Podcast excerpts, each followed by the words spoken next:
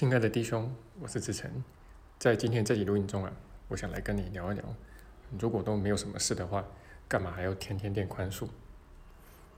那按我的观察，其实大多数的人，呃，遇到奇迹课程，然后开始学习啊，都是因为人生遇到的困难，那甚至是很大的困难。那这个时候呢，诶，也比较会认真去操练啊，一天一课，然后好好的去研读正文等等吧，哈。那但是呢，呃，不管再大的课题，呃，它总会过去嘛。那然后呢，呃，你的操练呢，很可能也有了成效。所以总的来说啊，就是说你内在的痛苦啊，呃，要比当初啊减少了很多。那这个时候考验我们的可能就不是课题了啊，而是怠惰啊。当然你可以说这个怠惰，呃，就是我们的一大课题啊。呃，就是你找不到动力啊，为什么要？这么认真的学习了，但是我们要知道啊，就说这个小我的习气啊，呃，其实远比我们想象的还要强啊。那只要你对自己的认识越来越深，你就会发现这一点。那而且修行呢，至少也是一辈子的事情啊。那其实按我的观察，这个奇迹课程，即便你学个五年、十年呢，呃，它有可能呃就是一个开始啊，或者比开始再稍微好一点吧。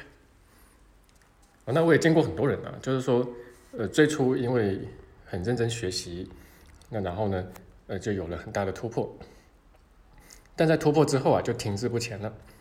那或者是说过了一阵子，哎，又被小我给拉回去了。那所以说，我们一定要持续的去学习啊，持续的去操练，那直到我们彻底的觉醒为止。好，但是一定会不止一次，我们的内心会涌现出这样的问题，就是为什么要呢？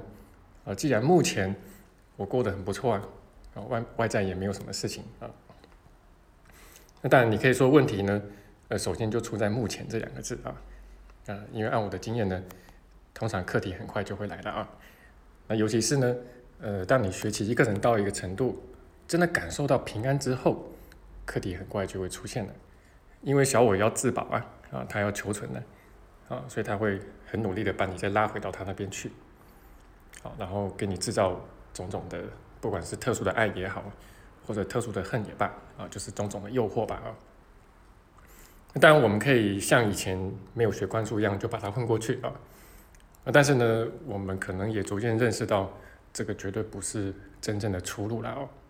那以我自己来说，诶，为什么会持续不断的在这条路上面学习啊？也是因为你学到一个程度之后，呃，就这个觉察力比较。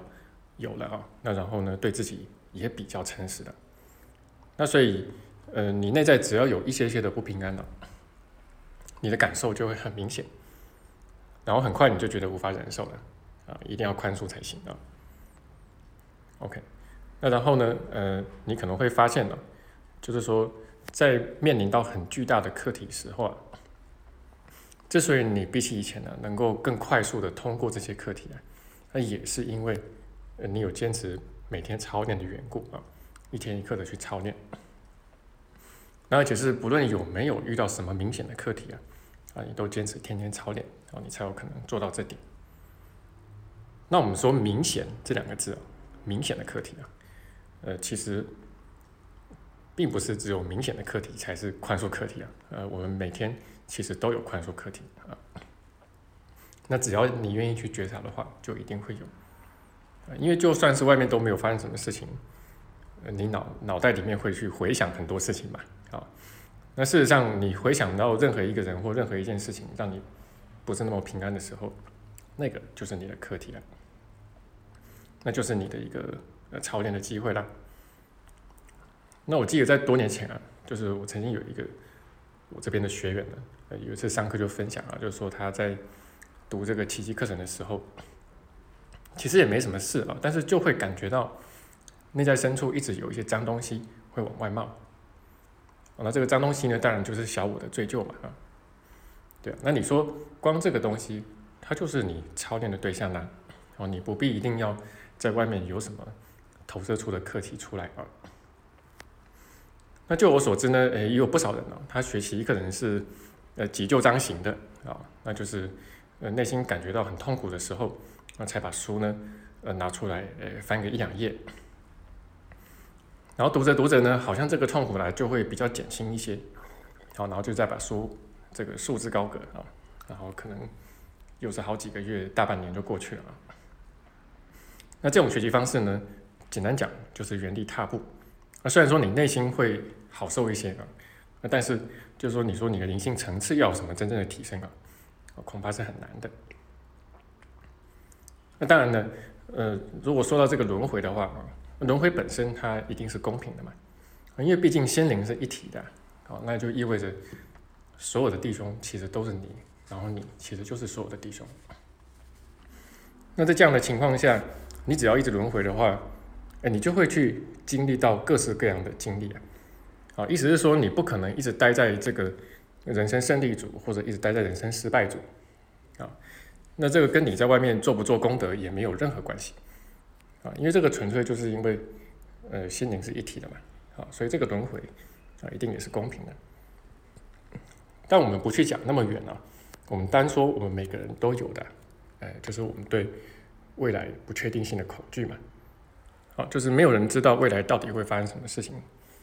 那之前我也举过例子，就是这个一次世界大战的时候，当这个导导火索被点燃的时候啊，就是这个斐迪南大公啊。在这个塞拉耶夫遇刺的时候，根本没有人觉得会有什么世界大战啊，什么呃英国跟德国会因此而打起来啊啊，那不是都是远在天边的事情吗？那在巴尔干半岛发生的事情呢，干英国什么事情呢？也是的，但是一战就是这么爆发的，而且后来这个惨烈的程度远远超乎所有人的想象。那所以当我们去认同小我的时候呢，其实我们就是知道未来不晓得会发生什么。然后我们会不断不断的活在恐惧之中。那在家里，我们每个人都需要去面对的最终的一个就是死亡嘛，因为我们毕竟要死啊。那所以总的来说呢，其实我们还是很需要好好操练宽恕的。那尤其我们内在的小我，其实远比我们想象的还要多啊。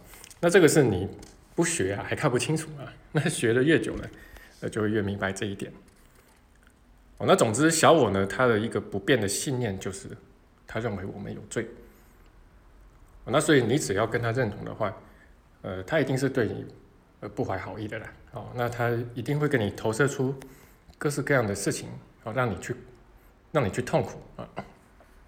那这个就是小我的一种呃变相的惩罚机制嘛。那即便你的外在都过得很不错，哦，但是这个你内心的苦，并不会有所减少。好，那这个就是我今天的分享啊。